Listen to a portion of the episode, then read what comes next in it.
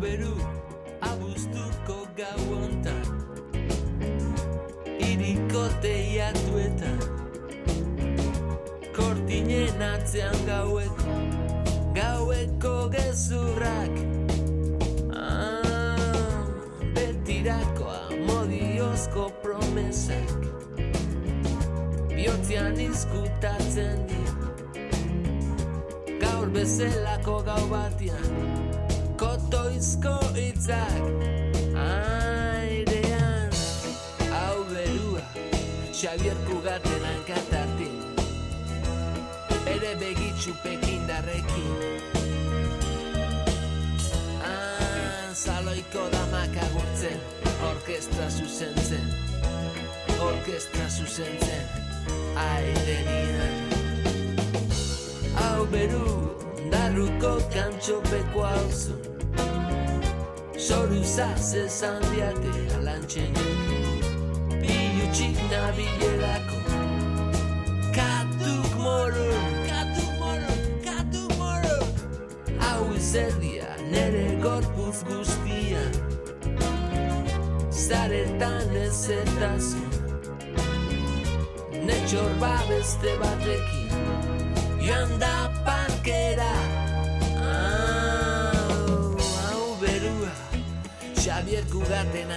¿Qué tal estáis? Bienvenidos a la Casa de la Palabra. Estamos de vuelta de las vacaciones veraniegas y a partir de ahora emitimos programas con entrevistas novedosas aquí en la Casa de la Palabra. Y para esta ocasión hemos preparado un programa bastante especial en el cual vamos a acudir a exteriores. Y nos fuimos a exteriores para grabar la primera salida de verballenas.com. Así nos embarcamos en Legaluse Berría para realizar avistamientos de fauna marina. El responsable y guía es Gorka Ocio, colaborador aquí en este programa en la Casa de la Palabra en las madrugadas de los viernes. Y con Gorka Ocio y con sus buenos amigos y con más pasajeros, más pasajeros y tripulantes y demás, pues estuvimos nueve horas de navegación en el que fuimos acompañados de manadas de delfines, también observamos varias ballenas picudas. Al regreso al puerto de Bermeo, pues la entrevisté a Gorka Ocio y a Enrique Talledo. Enrique, que es cámara submarino, especialista en sumergirse en el mar Cantábrico. En esta salida, en esta excursión que tuvimos, pues Enrique también hizo una inmersión. Lo vamos a contar dentro de un ratillo. Y después de estas entrevistas realizadas en el puerto de Bermeo, vamos a conversar con Carmele Llano. Ella es primatóloga, originaria de Bilbao, residente en Kalimatan, en la parte de la isla de Borneo que pertenece a Indonesia. Desde hace 18 años trabaja en la protección de los orangutanes, ha creado una organización que rescata a estos grandes primates e intentan reintroducirlos en su hábitat selvático. Nos lo contará Carmelillano, pero ahora nos situamos en la cubierta de la Galuse Berría, este barco que estuvo amarrado en el puerto de Bermeo, bueno, y que está habitualmente amarrado en el puerto de Bermeo, y ahí entrevistamos a Gorka Ocio y a Enrique Talledo. Les vamos a escuchar.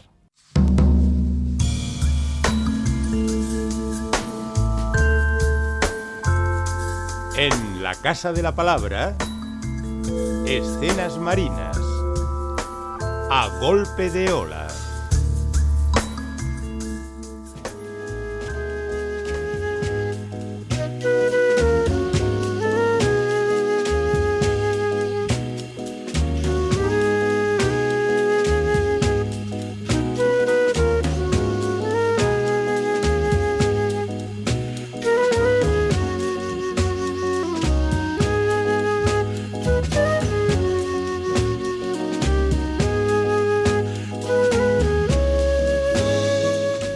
De Ola nos embarcamos en el Legaluse Berría. Zarpamos desde Bermeo para realizar avistamientos de fauna marina.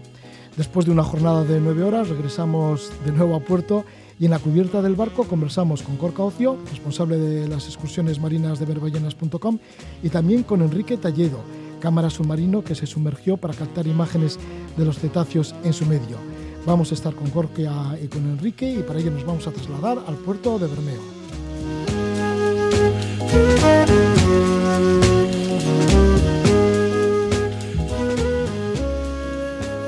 Estamos con Corcocio, alma mater de Verballenas con salidas desde el puerto de Santurce y Bermeo para salvar en alta mar fauna marina. Comienza la campaña número 12 y tenemos la suerte de haber participado en esta campaña número 12 y le tenemos aquí a Gorcocio, que siempre ha estado por teléfono o ha estado también en el estudio contando pues todas sus aventuras y todo su amor que tiene a la ornitología, a las aves y a la fauna marina, pero esta vez estamos aquí en el mismo barco en el que participa con salidas tanto de Santurchi como de Bermeo, que es el Galuse Berría. Y nada, pues le tenemos a Gorka Ocio, bienvenido. muy buenas noches, Gorka. Bueno, ¿qué horas de día? Estamos a la tarde, justo estamos además en, eh, aquí en el puerto de Bermeo después de una salida que ha sido magnífica, una excursión inolvidable. Me imagino que como todas las que hacéis, ¿no? Hay de todo, ¿eh? como en botica, hay de todo. No, eh, por lo general eh, estamos teniendo suerte y se ve bicherío, vemos ballenas, vemos delfines en la mar y, la gente por lo general se lo pasa bien porque la gente que viene por lo general es muy enrollada y muy, apasionada de los cetáceos y a mucha gente pues eh, la oportunidad de salir a la mar a muchas millas de tierra y en algunas ocasiones hasta perder de vista tierra, ¿no? Pues eh, es algo muy novedoso para ellos y son muy agradecidos y la verdad es que, que muy bien, no, no tengo ninguna queja. Sí, y es que el medio hace bastante, ¿no? El medio que es muy importante en cuanto a biodiversidad de fauna marina. ¿Cuál es la importancia de nuestras, de nuestras aguas en fauna marina y lo que hemos hecho ahora, que nos hemos ido a 32 kilómetros o un poco más allá del puerto de Bermeo? Bueno, la importancia, el Golfo de Vizcaya es junto con Tenerife los dos mejores lugares de Europa y eh, y, de, casi del mundo, ¿no? A la hora de observar cetáceos, porque se pueden ver entre 27 y 29 especies distintas de cetáceos. Y en nuestras salidas hemos llegado a ver 14 especies distintas, ¿no? Lo que da de sí la, importancia eh, que tienen eh, nuestras aguas, ¿no? Nuestras aguas costeras de Euskadi en cuanto a la, a la, fauna marina, ¿no? Y, bueno, y es que hemos llegado a ver hasta ballena azul y hemos visto cachalotes y ballenas picudas y delfines y, un montonazo de fauna marina, tanto de cetáceos como aves o incluso tiburones, eh, tortugas y peces espada que, hace que, nuestra costa pues eh, sea un lugar muy importante para la observación de fauna marina. ¿Cuáles son las características también del lugar? La orografía marina, porque nos encontramos como una especie de meseta una vez que salimos del puerto de Bermeo, pero luego hay una gran profundidad. Sí, nuestra plataforma continental es muy estrechita, si la comparamos con la francesa o con la británica, por ejemplo, que en poco más de una hora pues abandonamos la, la plataforma continental que es como una meseta sostenida que va desde tierra mar adentro y llega a medir entre 200 y 300 metros, hasta que llegamos eso a los bordes de los cantiles marinos y de golpe baja de esos 200 metros, baja a 500, 1000, 1500, 2000, hasta 3000 metros de profundidad.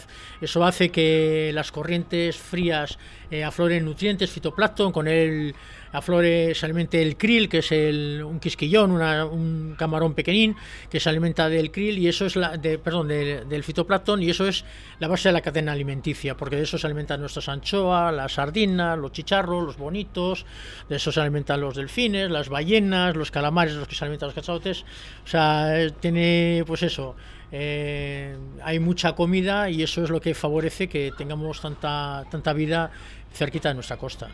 ¿Cuál es el origen de ver ballenas? ¿Cuál es el origen de estas excursiones para ver cetáceos y aves marinas?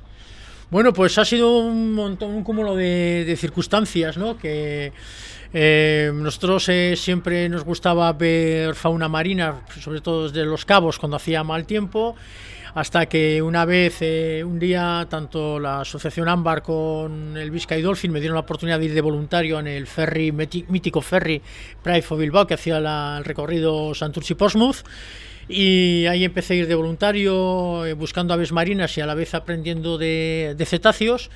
Y bueno, hasta que los ingleses un buen día me dieron la oportunidad de organizar yo mis propias salidas para financiarme las salidas.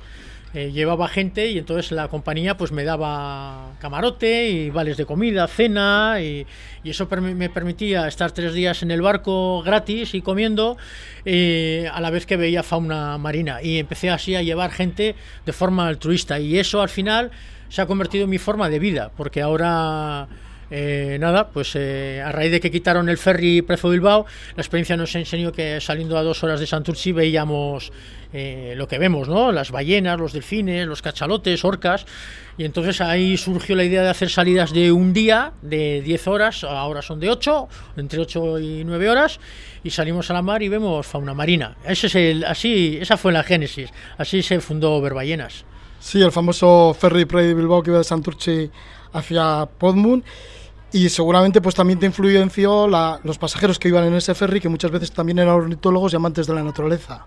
Sí, era muy curioso porque teníamos el ferry, eh, venía dos veces por semana a Santurce, prácticamente a cinco minutos andando de mi casa, y sin embargo éramos unos grandes desconocidos que ya conocían los ingleses, los franceses, belgas, holandeses, alemanes, que ya utilizaban esa plataforma para ver aves marinas y sobre todo cetáceos, ¿no? Y yo cuando empecé a ir en ese barco de voluntario también fui consciente del movimiento de gente que iba a ver la fauna.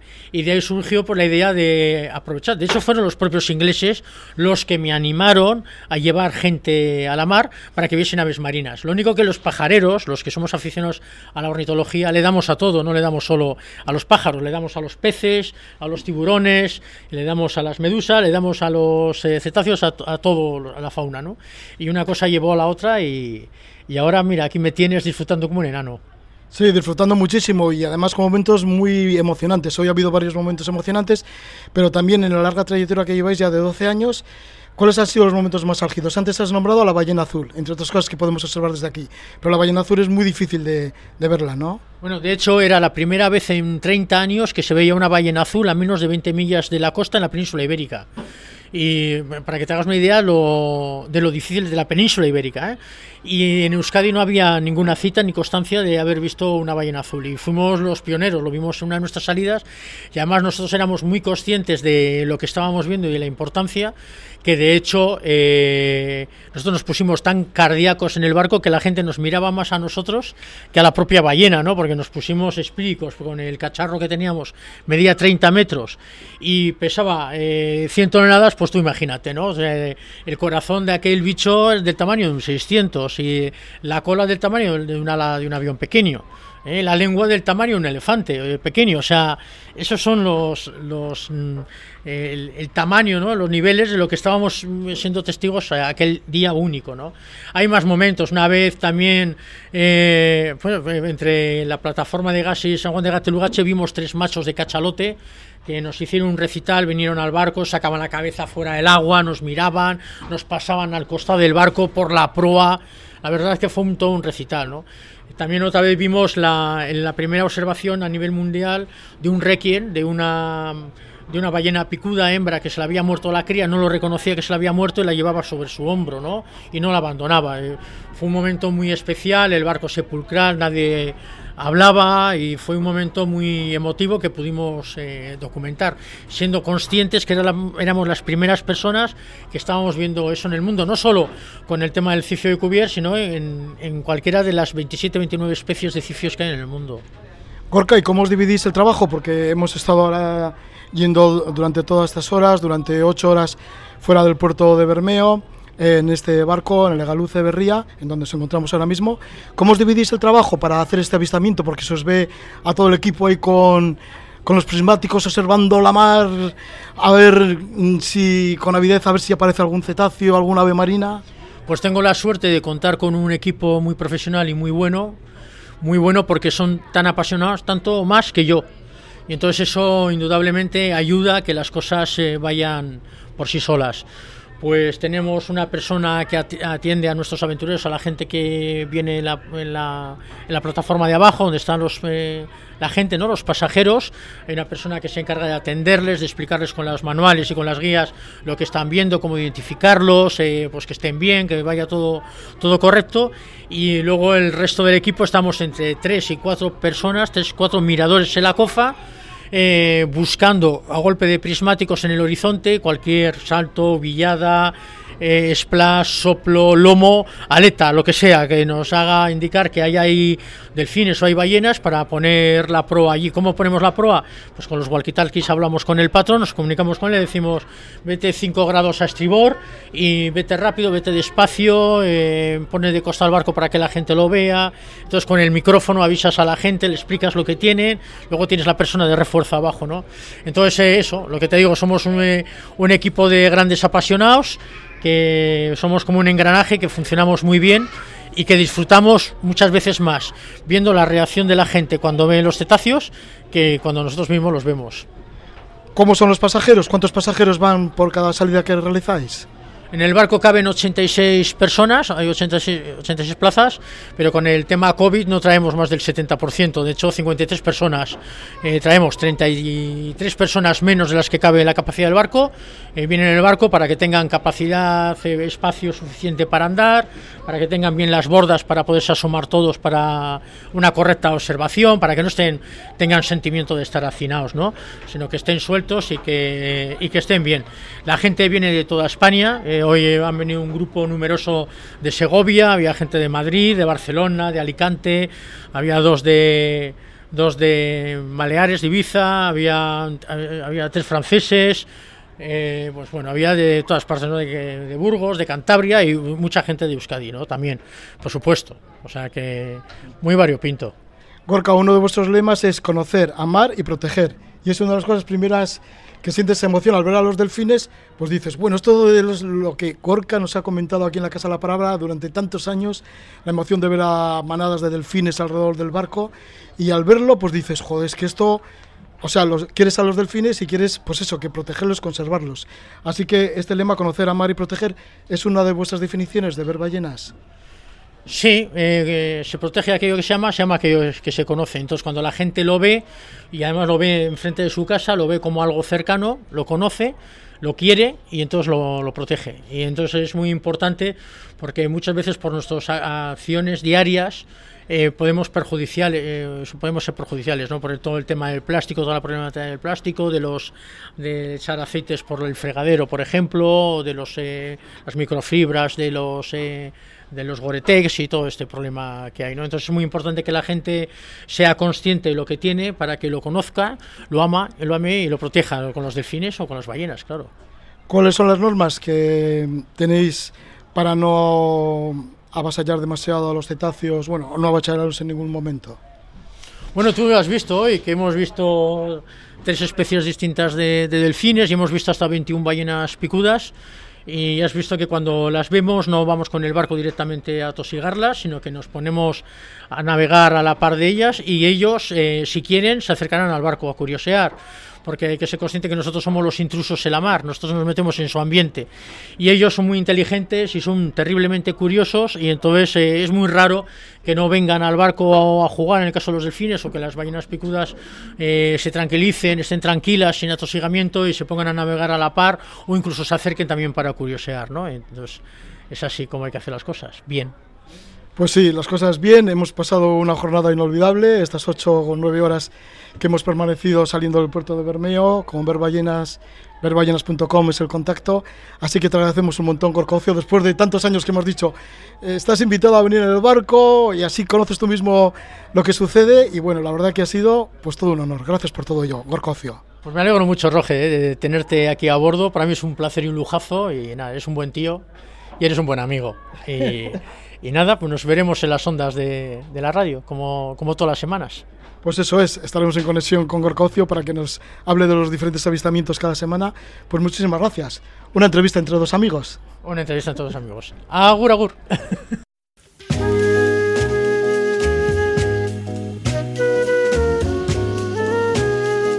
Tras escuchar a Gorka Ocio, continuamos en el puerto de Bermeo, estamos en la cubierta del Galuse Berría y ahora nuestro invitado es el cámara submarino Enrique Talledo.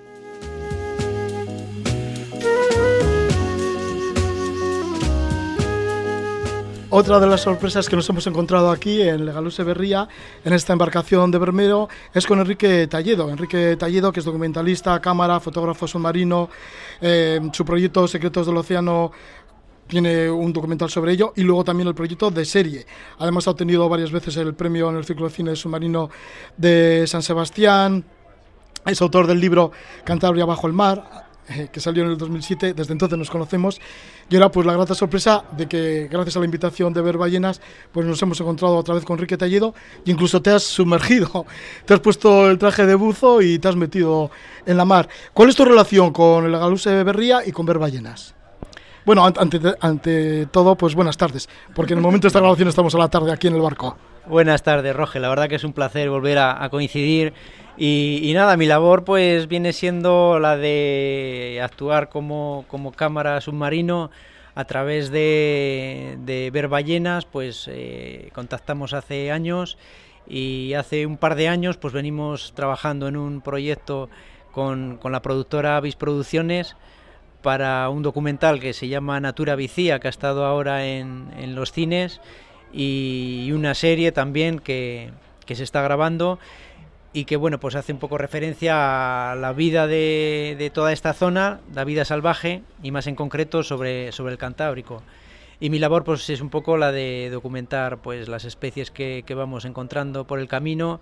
Para ello tuvimos que solicitar permiso al Ministerio de Transición Ecológica para poder grabar a los cetáceos y la verdad es que para mí es un auténtico placer y un orgullo trabajar en, contacto estrecho con, gente tan profesional y, y, desde luego pues eso, el poder grabar este tipo de animales tan cerca de casa, ¿no? Sí, también nos hemos encontrado con Lesia Larrañaga y Alex Gutiérrez, que son los autores de Natura Visía, para los cuales trabajas tú también, pero ya metiéndote, sumergiéndote en, en, los mares. Natura Visía, pues que los documentales se emiten tanto en ETV1 como prontamente también en ETV2. Y mmm, mmm, también, pues dentro del mundo de, del documental, tienes tu propio proyecto, Secretos del Océano. ¿Qué, ¿En qué consiste Secretos del Océano? Bueno, Secretos del Océano, pues es un proyecto que, que ha salido hace un par de años en el que lo que tratamos es un poco de divulgar todo los océanos del planeta y las maravillas que existen en él y sobre todo divulgar de, la necesidad de protegerlos. Va un poco dirigido pues a todos los públicos, con mayor énfasis al público infantil y bueno pues para ello pues hemos creado un documental una serie de, varios capítulos eh, realizamos continuamente pues eh, publicaciones a través de las redes sociales y lo que tratamos pues es, es un poco de divulgar eh, pues todos los aspectos relacionados con los océanos que a día de hoy pues necesitan de, de más protección y de más cuidado no ¿En dónde está grabado esta serie, Secretos del Océano? Porque tú te has movido en un montón de fondos marinos de diferentes océanos. Sí, bueno, en realidad pues se han, se han grabado en, aguas de los cinco continentes, pues desde Australia a la Antártida hasta mares más cercanos como el mar Báltico, el mar del Norte, el mar Cantábrico, Mediterráneo, la verdad que unos cuantos sitios diferentes. En la serie Natura Visía, cuando te sumerges, ¿en dónde te has sumergido qué es lo que habéis visto? Sobre todo igual desde aquí, desde este barco, desde Galus Berría, cuando te metes, te echas del barco al agua. Sí, pues bueno, ver eh, realmente pues lo que solemos encontrar. O ver o grabar, sí. Sí, eh, en principio pues lo más común pues son ballenas picudas, ballenas piloto, eh, delfines, algún rorcual, son las especies más típicas. Luego hay algunas que son no son tan habituales y bueno, pues la verdad es que una auténtica satisfacción poder estar con animales así. De todas maneras, es que en realidad no hay mucho previamente no ha habido demasiadas grabaciones de este tipo de animales aquí en el Cantábrico.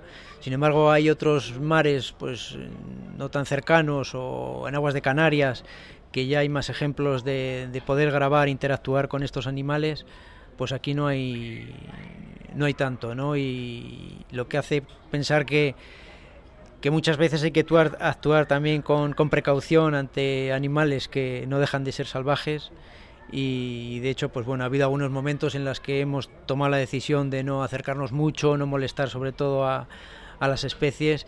Y sí que recuerdo me viene a la mente por ejemplo un momento en el que venían hacia mí pues un grupo de, de calderones y cuando los tenía pues a unos cuatro metros de repente oí silbidos por un costado y apareció un macho grande que se cruzó entre los calderones y yo y literalmente se lo llevó a todo el grupo, se lo llevó y me quedé, pues bueno, supe interpretar que, que no quería que, que actuaran con, conmigo, ¿no? Sí, porque claro, tiene su propio lenguaje los animales del mar, la fauna marina, ¿no? Sí, efectivamente. Son... Y sus propias costumbres. Efectivamente. Entonces, pues bueno, aquí no hay tampoco muchas, eh, eh, muchos referentes, digamos, anteriores, pero bueno, sí que sirve como ejemplo pues este tipo de cosas que hay que, hay que respetar y, y bueno. Pero habláis de ballenas picudas, de ballenas rorcuales, pero lo habláis de una manera como si fuera normal, pero joder, tú, ahora mismo hemos visto algunas ballenas picudas y te quedas como, como estasiado, ¿no? Ante ellas, ¿no? Porque son, son bastante grandes, muy grandes. Y, y entonces estar buceando con ellas y, y poderlas filmar o poderlas grabar como ¿Qué es lo que sientes o cómo...? Bueno, pues la verdad es que es una emoción terrible, ¿no? Y más eso, aquí siendo cerca de casa, tener esta oportunidad tan grande y son momentos pues mágicos, ¿no? Por ejemplo, lo que comentaba Gorka con, con los cachalotes, pues eh, estar al lado de un animal de esas características, de unos 15 metros de, de longitud, te ves, pues ahí te sientes súper pequeño, ¿no? En relación a ellos. Y son momentos únicos, la verdad. Momentos únicos los que se vive desde Legaluse Berría. Estamos aquí en el Legaluse Berría, en el puerto de Bermeo, después de haber hecho una excursión con ver ballenas. Pues muchísimas gracias por estar con nosotros, Enrique.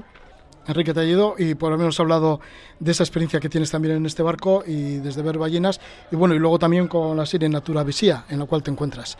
Y bueno y además de todo esto pues con tus documentales no entre ellos Secretos del Océano. Muchas gracias Enrique Talledo por estar con nosotros. Gracias Roge gracias a vosotros. Un fuerte abrazo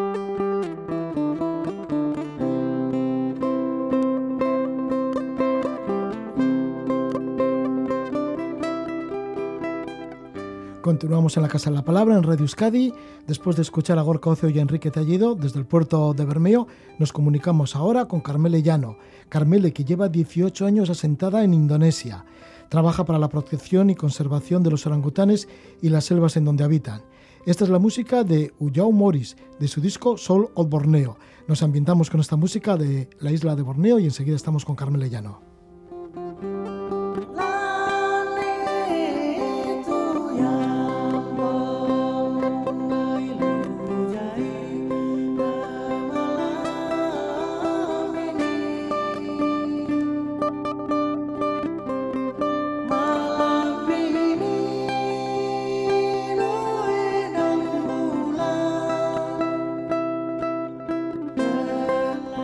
Local de Borneo, estamos ya conversando con Carmele Llano.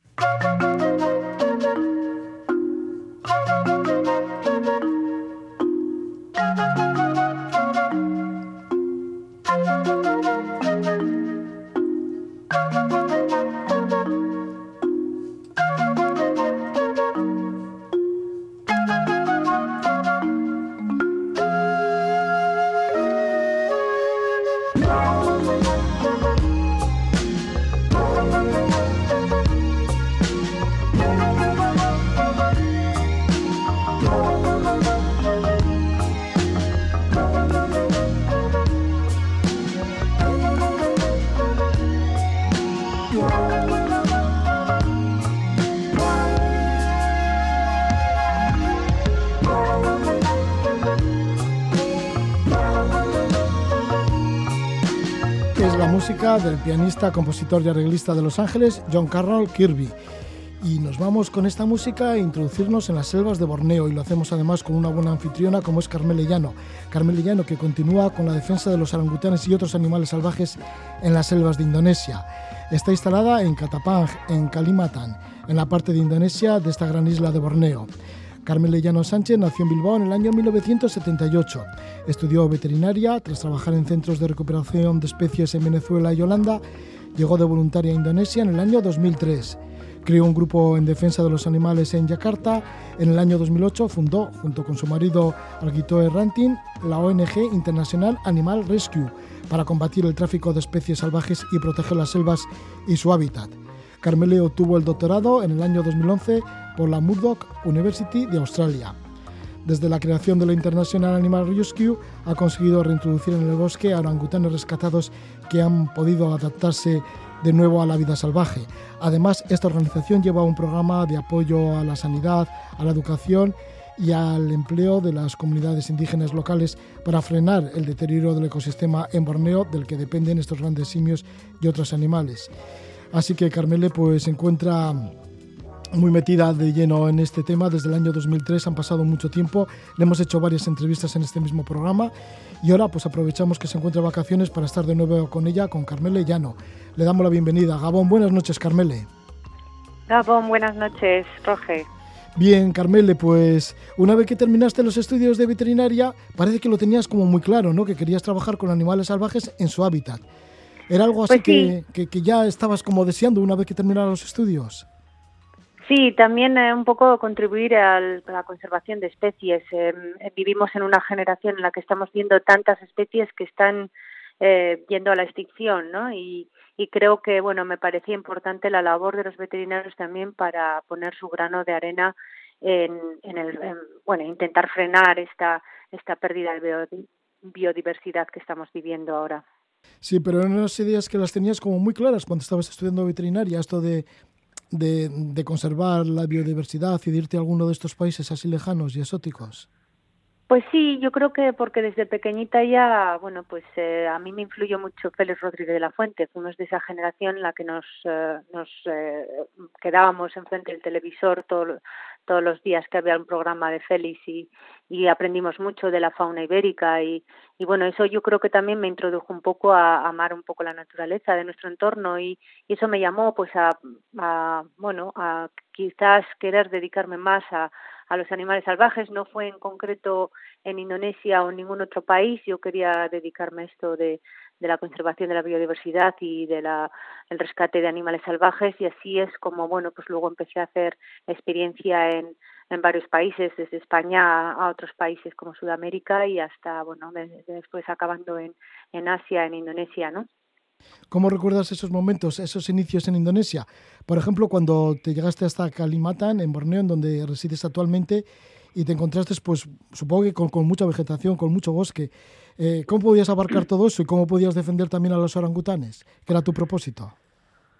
Pues bueno, a mí me entristeció mucho el ver que ese bosque, que bueno, nosotros todos teníamos en la imagen Borneo como un, un lugar lleno de selvas y pues muy virgen, ¿no? Selvas vírgenes y resulta que bueno, nos encontramos con lo que era la, deforestación masiva que está ocurriendo en Borneo desde hace unos años, sobre todo en los últimos eh, 30, 40 años, eh, la destrucción de las selvas para convertirlas en cultivos, ¿no? En este caso el monocultivo de, del aceite de palma que ha, ha hecho muchos estragos en, en los bosques y en la biodiversidad de esta isla y bueno, pues es un poco también lo que me hizo ver que, que había cosas que se podían contribuir para intentar frenar este esta deforestación y salvar el hábitat del orangután, que ahora mismo, pues bueno, la pérdida de hábitat es la mayor amenaza que está sufriendo esta especie, ¿no? Esta especie y muchas otras que viven en este ecosistema tan único y tan especial.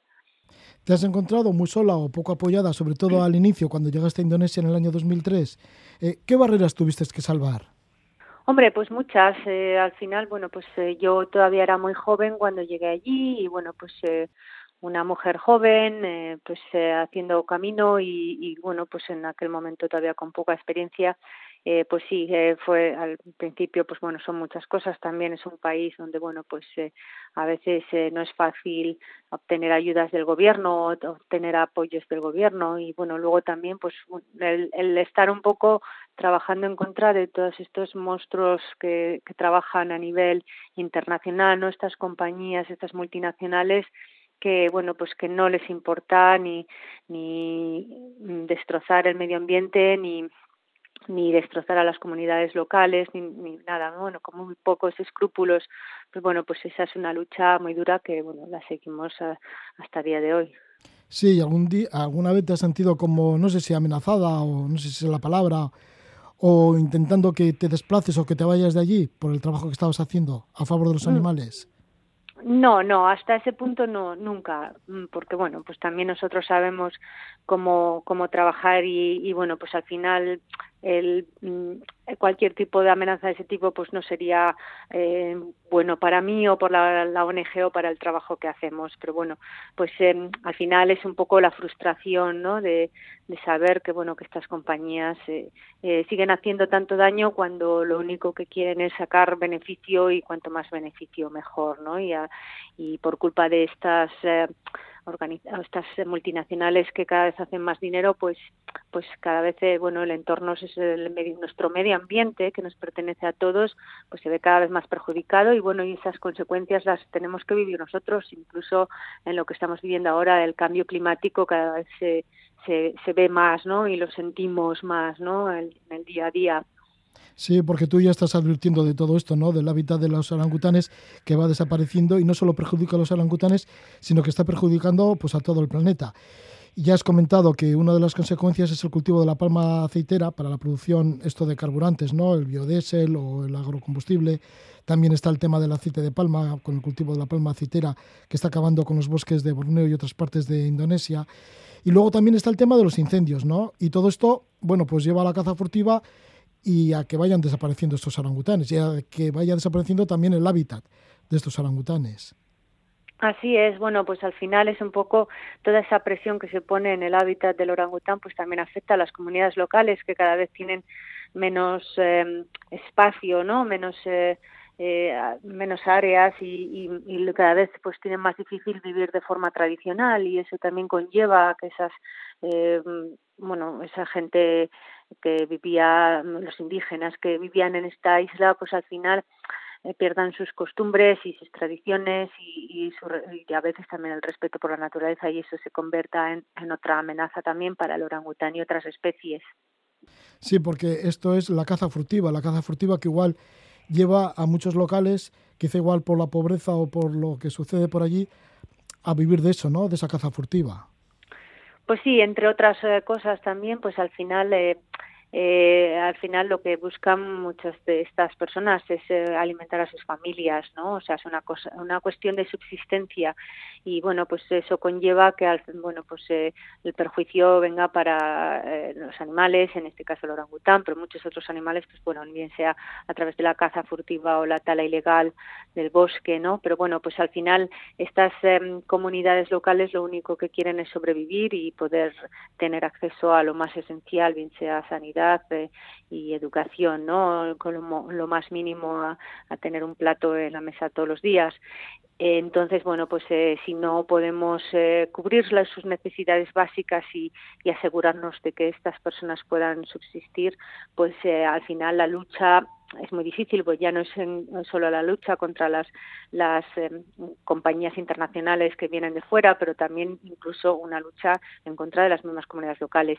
Sin, esas, sin poder colaborar, si no podemos colaborar con esas comunidades locales, es prácticamente imposible ganar la batalla, ¿no? Entonces, bueno, pues eso es lo que hacemos, darles mucho apoyo, capacitación, y cada vez trabajar más con estas comunidades locales que sean ellos los que los que quieran conservar su naturaleza y su ecosistemas y bueno pues eh, su legado no que les eh, queda pues bosques maravillosos especies que son únicas todo eso que, que hay todavía en, la isla de Borneo ¿Con qué motivo fundasteis International Animal Rescue, vuestra ONG, y cómo ha evolucionado en los últimos tiempos? Pues bueno, eh, la ONG nació un poco a, basada sobre todo en, lo que es el bienestar animal, el rescate de animales salvajes, en este caso orangutanes y otros primates. Y, bueno, pues eh, con, con el tiempo ha ido creciendo y ha ido expandiendo eh, lo que es el área de trabajo, porque al final el problema de los animales salvajes, el problema de la, la, amenaza que hay mm, mm, para muchas de estas especies no está en los animales. El problema no está en los animales, sino que está en los humanos. Entonces, si no trabajamos con los humanos, si no eh, colaboramos con, con las eh, em, poblaciones que viven tan cerca de, de estos animales en su entorno, pues pues no podemos solventar el problema. Entonces, cada vez lo que queremos es acercarnos más al problema de raíz y así como antes pues em, trabajábamos un poco pues bueno el rescate al final de animales significa que ha fallado el resto de la, conservación si conservamos los bosques y los animales están protegidos y no están amenazados pues es digamos la situación ideal. Una vez que un animal se tiene que rescatar es porque ya se hemos fallado bien sea en la conservación de su de su hábitat o hemos fallado en la protección de, estos animales. Entonces bueno pues cada vez lo que se trata es de trabajar más en, en la causa del problema y, y, bueno evitar que se que haya que haya más rescates no ¿Qué representan los orangutanes dentro de no sé si de las historias de los cuentos de la mitología inclusive de los locales pues bueno, es curioso porque bueno, el, orangután, en, eh, hay muchas historias del orangután, pero una de las más repetidas, por lo menos en la zona donde yo vivo, es que bueno que el orangután es una mujer, eh, bueno, proviene de una mujer que se fue al bosque a buscar medicinas, eh, al bosque, bueno, plantas medicinales, y que bueno pues se adentró en el bosque y aunque lo habían ya avisado de que no fuera al bosque sola pues ella se fue y nunca volvió y nunca volvió y al cabo del tiempo cuando su esposo y su familia fueron a buscarlo, se había convertido ya en un orangután, ¿no? Y bueno, pues a mí esa historia pues me gusta porque, bueno, pues significa que para, para muchas personas locales pues este orangután proviene de un humano y además proviene de una mujer. Y bueno, pues es una historia bonita. Sí, desde luego que es bonita. ¿Y de dónde provienen esos orangutanes que rescatáis? Pues bueno, pues como habíamos hablado antes, muchas veces pues pues porque pierden su hábitat, pierden sus bosques, se quedan sin lugar donde vivir, donde existir, eh, se quedan sin acceso a comida, entonces, bueno, pues como puede pasar también, sobre todo en los incendios forestales, en los que, bueno, pues eh, los, los orangutanes quedan en peligro de, quemarse, ¿no? Y, incluso, bueno, pues aunque no se quemen, pues eh, pierden su, su hábitat.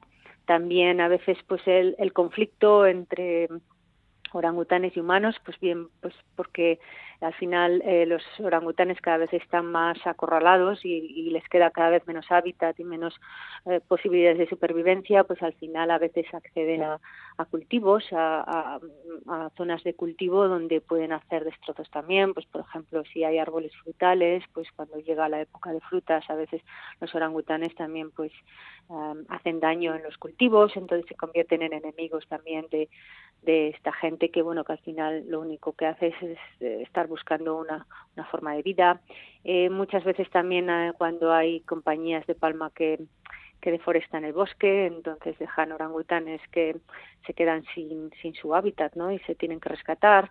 Y bueno, y también por último, pues los orangutanes que, que bien han sido eh, víctimas de la caza, caza furtiva y pues cuando a veces se, mata a las, a las, madres de estos orangutanes, a, las crías se las lleva para el tráfico de especies, el tráfico ilegal de especies y se, y se tienen pues en jaulas o en casas de forma ilegal, en cautiverio, ¿no? De forma ilegal. Entonces estos son todos los orangutanes que vamos rescatando ya más de 250 orangutanes en los últimos 10 años. 250 y luego los intenté reincorporar a la misma selva. Eh, ¿Esto resulta? Una vez que son pues liberados en su medio natural. a veces rescatamos orangutanes salvajes que están en estado salvaje y bueno, pues eh, son los orangutanes que han sido víctimas de la pérdida de su hábitat, que normalmente lo que hacemos es mm, realmente trasladarlos, trasladarlos de un lugar en los que están en peligro, trasladarlos a un lugar en los que estén más protegidos o que no tengan no estén bajo amenaza. Eh, luego están los orangutanes, las crías de orangután que cuando las rescatamos necesitan pasar por un periodo de recuperación o rehabilitación porque estos orangutanes como son animales muy inteligentes que tienen que aprender de, de sus madres, ¿no? O sea, necesitan un periodo de siete hasta ocho años en el que están aprendiendo desde que nacen hasta que han aprendido sus madres y ellos son capaces de sobrevivir eh, por sí mismos en la naturaleza, pues este proceso, si estas crías de orangután han perdido a sus madres y no tienen acceso a vivir en la selva y las rescatamos de lugares de jaulas o de sitios donde viven en cautiverio, pues estos orangutanes hay que recuperarlos de nuevo y luego dejarles otra vez en la naturaleza. Y bueno, pues es un proceso muy largo que puede llevar muchos años, muy costoso también, pero muchos de los orangutanes que hemos rehabilitado y que hemos recuperado y, devuelto a la naturaleza han sobrevivido y, siguen siguen vivos y están reproduciéndose también entonces bueno pues un poco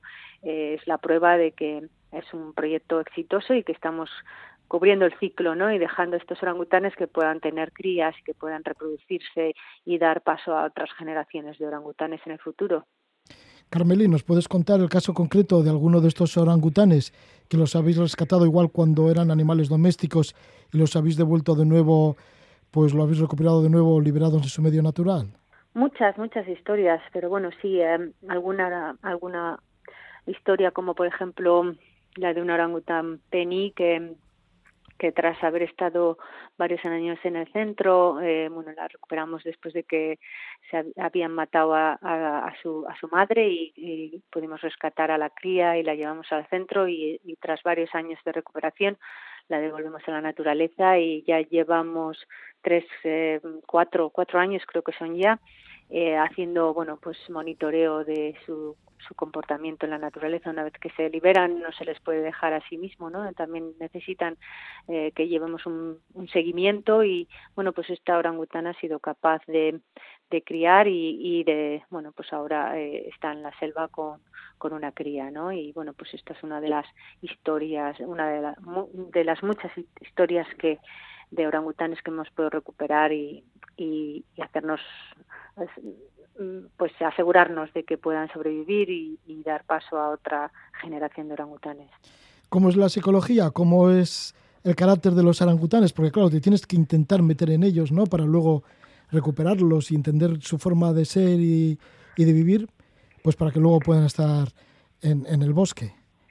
¿Cómo, lo haces? Porque, ¿Qué son como muy cariñosos también los orangutanes o no? Bueno, a ver, eh, los orangutanes son animales muy inteligentes y, bueno, eh, eh, y en general también no son animales agresivos y, bueno, pues en la naturaleza encontrarse un orangután normalmente va a ser, bueno, pues el orangután va a escapar de, de los humanos, ¿no? Porque, bueno, al final los humanos somos una amenaza y somos su enemigo. Em, en realidad, bueno, pues el orangután es, es tan inteligente que, bueno, pues lo mismo que puede aprender las cosas de, de un orangután también puede aprender mucho de lo que hacemos los humanos, sobre todo cuando viven entre humanos, ¿no? Y, y bueno, pues cuando tenemos a estos orangutanes que han sido víctimas del tráfico ilegal de, especies y que han vivido en cautiverio, rodeados de humanos, pues a veces han humanizado mucho, ¿no? Y entonces, bueno, el proceso de recuperación lo que se trata es de volverles a, hacerles más salvajes de nuevo, ¿no? Por eso le llamamos la escuela del bosque, ¿no? Es el sitio donde los, estos orangutanes que, que, que han vivido mucho tiempo con humanos, pues intentar devolverles eh, su, su instinto natural y, y, aprender los unos de los otros y, y así convertirse otra vez en, en orangutanes. Pero bueno, en general eh, los orangutanes son animales que, que no son agresivos, pero sí porque son muy listos, también son muy capaces de eh, acordarse de, bueno, pues, eh, o, de tener incluso, ah, digamos, actitudes eh, de um, vengarse, vengarse de, de la o sea, si, si alguien, si se sienten amenazados por alguien, eh, es posible que, que, puedan eh, incluso eh, ser agresivos hacia esa persona, porque normalmente se, se acuerdan, se acuerdan de la gente que, que ha tenido eh, que ha sido agresivos en contra de ellos, ¿no? Entonces, bueno, pues son animales muy interesantes para, para trabajar y sobre todo como veterinaria, pues porque son animales que llegan a entender incluso en los momentos en los que están enfermos, en los momentos en los que se les tiene que dar medicinas y, bueno, pues que eso les permite eh, recuperarse y, y, y curarse, ¿no? Es, son animales muy especiales algunos de estos animales por lo especiales que son y por el contacto y la relación que tienes con ellos pues tan fuerte y la lucha que llevas como activista en defensa de los orangutanes ahí en las selvas de Indonesia, algunos de ellos mmm, son como parte de tu familia o han sido parte de tu familia. No, no. Digo que igual los conoces por su nombre, que ellos te reconocen. Sí, claro. Sí, a ver, por supuesto, conocemos por su nombre y ellos nos conocen a nosotros también. Eh, en realidad, lo que nos eh, lo, de lo que se trata en el centro de recuperación es devolverles el instinto salvaje y mm, hacerse, bueno, asegurarse de que estos animales no dependan del humano. Entonces, cuanto menos contacto con el humano, cuanto más eh, se les pueda dejar para que puedan vivir como otros orangutanes salvajes, pues es mejor para su proceso de recuperación y para que puedan sobrevivir una vez que se les libera a la selva, ¿no? Y después de todos estos años, ¿qué te han enseñado los orangutanes? ¿Con qué te quedarías de todo lo que has aprendido con ellos? Bueno, pues sobre todo pues la paciencia. Son, los orangutanes son muy pacientes, observan mucho, eh, son capaces de, observar y aprender mientras que observan y, y, y de quedarse mucho con, con las cosas. Yo creo que bueno, pues esa ha sido una de las cosas que, que me han enseñado los orangutanes. Seguramente que muchas más cosas que he aprendido, eh, seguramente he aprendido yo mucho más de ellos de lo que ellos han aprendido de mí. Y porque, bueno, son animales muy interesantes y que son, bueno, como suelo decir, son como humanos, pero mucho mejores. Carmele, tú vives en Ketampang, en Kalimantan, en la parte de Indonesia, de la isla de Borneo y ahí está en donde trabajáis el centro que lo que tenéis, el centro de rescate en el Parque Nacional de Bukit Baka, Bukit Rayal, así se llama, ¿no? Sí, el centro está lejos del Parque Nacional, este es el Parque Nacional donde viven los orangutanes una vez que están recuperados. Y, y bueno, pues eh, eh, es en la misma provincia, pero es en una zona muy lejos porque al final, bueno, pues los parques na nacionales que estén todavía protegidos y, conserv bien conservados y que estén mm, más libres de amenaza, pues son lugares que normalmente suelen ser muy recónditos y, bueno, pues eh, de difícil acceso. Y ahí es donde en este Bukit Baka, Bukit Raya, en el Parque Nacional, en este Parque Nacional, donde liberamos a los orangutanes que recuperamos. Será un sitio muy bonito, ¿verdad? Sí, sí, por supuesto. Sí, sí. Bueno, pues muchísimas gracias, Carmelo Llano, por estar con nosotros. Hemos aprovechado tus vacaciones para mm, recoger tus palabras. Siempre es gratísimo estar contigo, Carmelo Llano, pues por tu labor que haces en defensa del hábitat de estos animales, de los orangutanes y otros primates que viven allí en Indonesia y bueno, pues que sigáis con la tarea a través de vuestra ONG que es International Animal Rescue. Hasta siempre, Carmelo Llano. Vale, es que ricasco.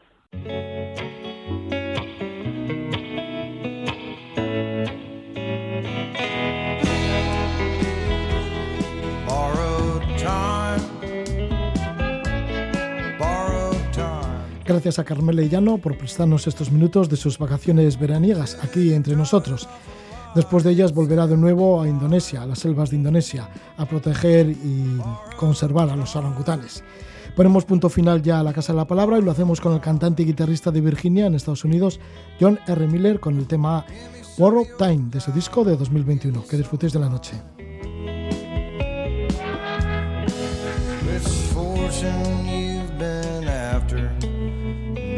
Fortune have you found. Some will say to cut your